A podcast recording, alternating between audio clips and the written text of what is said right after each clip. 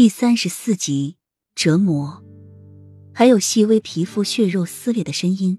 最让雨涵接受不了的就是那锋利牙齿咀嚼人体骨骼的声音。那个声音仿若地狱传来般，那么的可怕，那么的让雨涵心底崩溃。当他听到自己迟早有这么一天的时候，他面临的恐惧已不再是崩溃那么简单，而是惊悚，恨不得自己的灵魂能脱离这个身躯，离开这里。半个月，整整半个月，齐盛瑞每晚都会在这个寝宫演绎一场今晚的情形。每一次都会有一个年轻女人在这里被齐盛瑞折磨致死，然后成了藏獒的晚餐。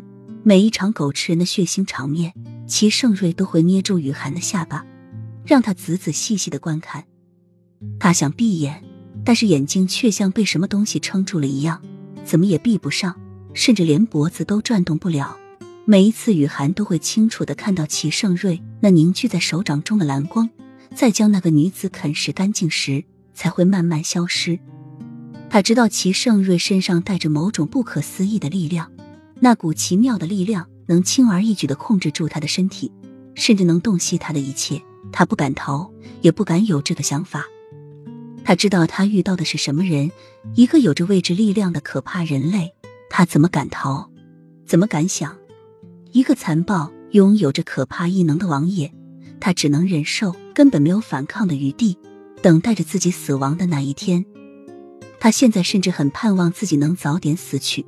这样的精神、身心的双重折磨，如果不是因为他获得过一次重生，经历一些崎岖的事情，他恐怕早就丧失心智，疯了吧？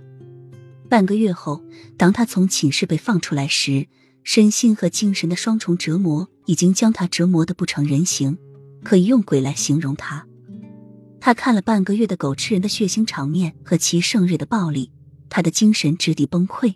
半个月的血腥生活，他滴水未进。只要一看到肉和血，他胃里就是一阵翻腾，把胃酸都吐了出来。